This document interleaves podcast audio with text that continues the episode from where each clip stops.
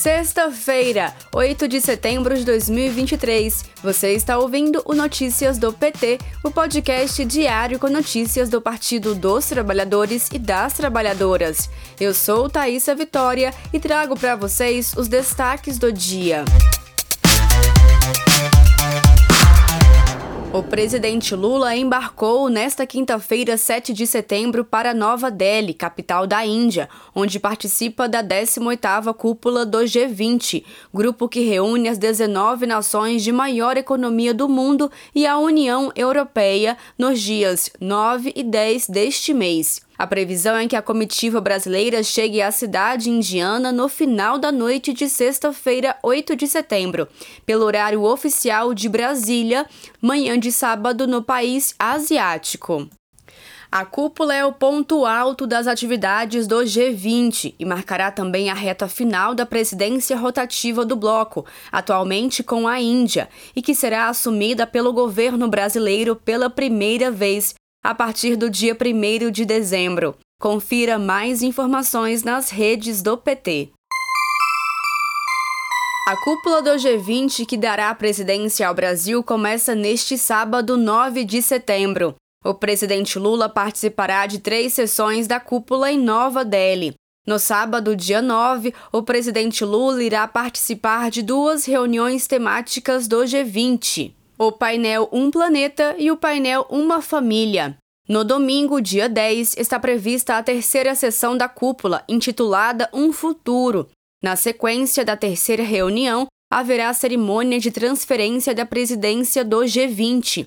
O presidente Lula vai encerrar o evento apresentando os temas e as expectativas para o mandato do Brasil em 2024. A Polícia Federal aceitou a delação premiada do tenente-coronel Mauro Cid, ex-ajudante de ordens de Bolsonaro. A decisão deve ser discutida pelo Ministério Público Federal e homologada pelo Supremo Tribunal Federal. Segundo o jornal Globo News, o ex-ajudante de ordens foi de livre e espontânea vontade com seu advogado, César Bittencourt, para o STF no final da tarde desta quarta-feira, 6 de setembro, para confirmar que fará a delação premiada. O encontro foi com um juiz do gabinete do ministro Alexandre de Moraes.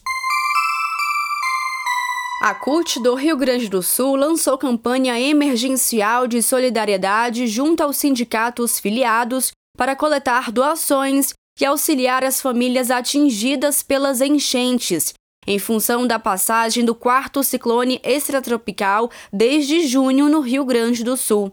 Segundo o levantamento da Defesa Civil, as fortes chuvas no início da semana provocaram inundações, devastaram cidades como Mussum e Roca Salles, afetando cerca de 52 mil pessoas diretamente pelos transtornos e prejuízos nos vales dos rios Taquari, Icaí, Serra e Passo Fundo. Este foi o Notícias do PT. Ele é diário e está disponível na sua plataforma de áudio preferida. Siga o podcast para receber uma notificação toda vez que sair um novo episódio. Se você gostou, deixe cinco estrelas na avaliação e compartilhe. Você encontra mais notícias como estas no portal do PT em pt.org.br. Muito obrigada pela sua companhia. Bom final de semana. Até segunda-feira.